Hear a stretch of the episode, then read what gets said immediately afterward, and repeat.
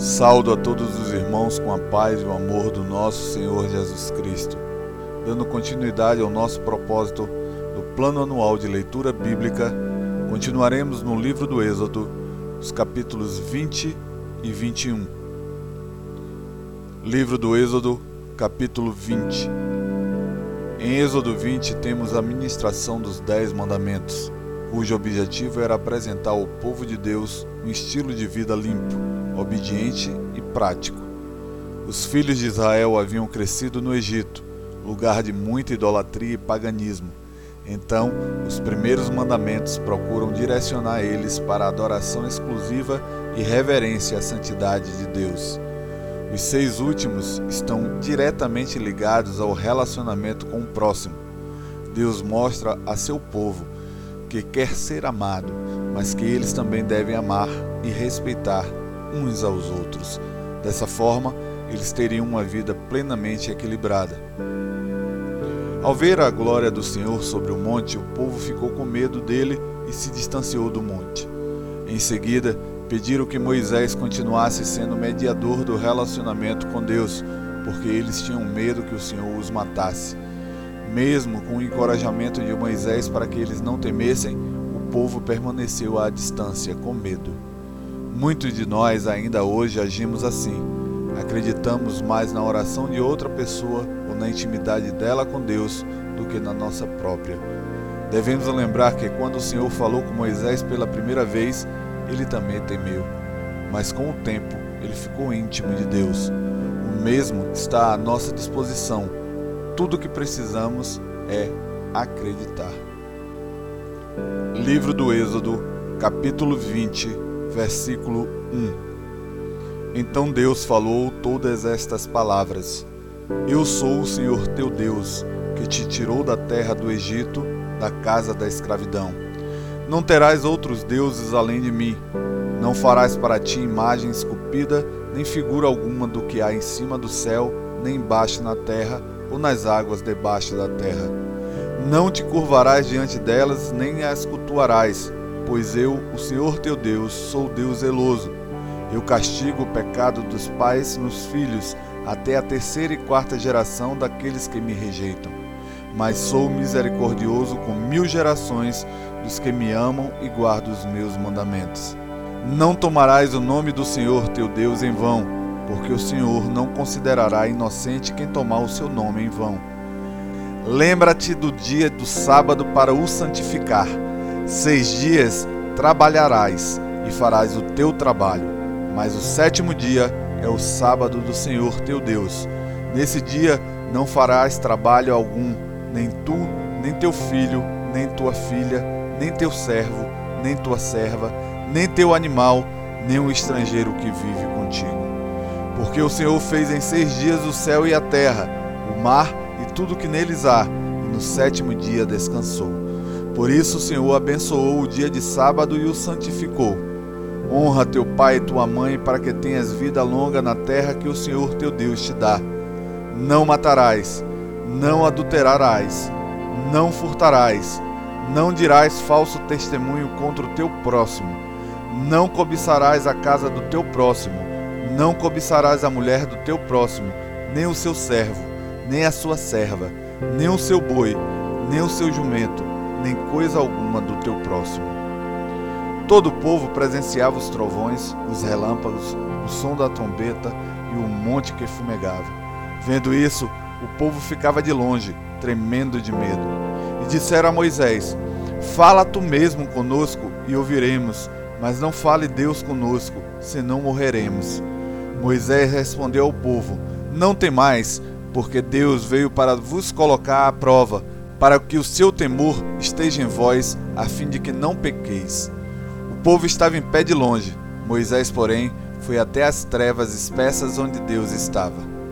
Então o Senhor disse a Moisés: Assim dirás aos israelitas: Vistes que vos falei desde o céu: Não fareis outros deuses para me serem rivais, não fareis para vós deuses de prata nem de ouro. Tu me farás um altar de terra e sacrificarás sobre ele teus holocaustos e tuas ofertas pacíficas, tuas ovelhas e teus bois. Em todo lugar em que eu fizer celebrar a lembrança do meu nome, virei a ti e te abençoarei. E se me fizeres um altar de pedras, não construirás com pedras alavradas, pois se usares o teu cinzel nele, tu profanarás. E não subas por degraus ao meu altar, para que a tua nudez não seja exposta ali. Livro do Êxodo, capítulo 21 em Êxodo 21, Deus continua ministrando a Moisés as leis que devem reger o convívio do povo. Percebemos que a intenção do Senhor é fundar uma nação justa e equilibrada. Neste capítulo, vemos as leis acerca dos escravos e escravas e também acerca da violência e dos acidentes. A escravidão em Israel seria permitida, mas não nos modelos que conhecemos hoje em dia. Ela só duraria seis anos e aconteceria caso alguém contraísse uma dívida impagável ou por causa da pobreza. Ela poderia vender a si mesma ou a sua esposa e filhos para suprir suas necessidades. No sétimo ano, tendo ou não a dívida quitada, ele deveria ser liberto e perdoado. Além disso, um escravo em Israel era bem tratado e não podia ser açoitado ou ter sua integridade física violada. Caso o escravo não tivesse para onde ir ou desejasse continuar servindo a seu senhor voluntariamente, um furo era feito em sua orelha como sinal de escravidão voluntária, após a aprovação do caso pelas autoridades de Israel. No caso das mulheres, elas podiam ser concubinas ou a segunda esposa, como vemos na vida de Abraão e Jacó. Alguns pais israelitas, almejando um futuro financeiro melhor para suas filhas, preferiam que elas fossem concubinas de homens mais ricos do que casada com um israelita pobre. Então elas eram vendidas sob a condição de resgate.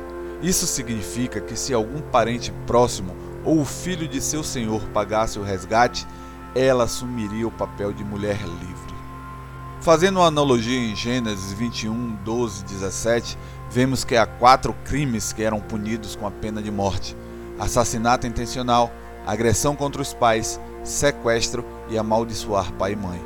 Caso alguém cometesse um desses crimes acidentalmente estando em Canaã, poderia fugir para uma das cidades refúgio. Havia também regulamentos acerca de agressões menores, em caso de briga ou discussão. A parte que sofreu dano deveria ser compensada. Além disso, escravos não podiam ser maltratados. A mulher que abortasse por causa acidental provocada por terceiros deveria ser indenizada. E qualquer dano permanente sofrido pelo escravo, como a perda de um membro ou deficiência causada por acidente de trabalho, lhe dava automaticamente o direito à liberdade. Caso um israelita tivesse um touro e ele ferisse alguém e a pessoa morresse, o animal deveria ser sacrificado. Caso o touro continuamente ferisse pessoas e o dono não tomasse providências para que isso fosse evitado, ele seria morto. Porém, a pena de morte poderia ser evitada caso o dono do animal pagasse a indenização exigida pela família do morto. Havia também outros casos em que esta lei se aplicava, mas normalmente se resolvia a questão com o pagamento da indenização ao lesado. Livro do Êxodo, capítulo 21 versículo 1. Estes são os estatutos que proclamarás a eles. Se comprares um escravo hebreu, ele te servirá por seis anos, mas no sétimo terá liberdade de graça. Se ele veio sozinho, sairá sozinho. Se veio casado, então sua mulher sairá com ele. Se seu senhor lhe tiver dado uma mulher, e esta lhe tiver dado filho ou filhas, a mulher e os filhos dela pertencerão ao seu senhor. Ele sairá sozinho. Mas se esse escravo afirmar: Amo o meu senhor, a minha mulher e os meus filhos, não quer a liberdade, então seu senhor o levará diante dos juízes e o encostará na porta ou no batente da porta e lhe furará a orelha com uma agulha grossa, tornando-o escravo para sempre. Se um homem vender sua filha como escrava, ela não terá liberdade como os escravos se ela não agradar ao seu senhor a ponto de ele não querer mais, então permitirá que ela seja resgatada.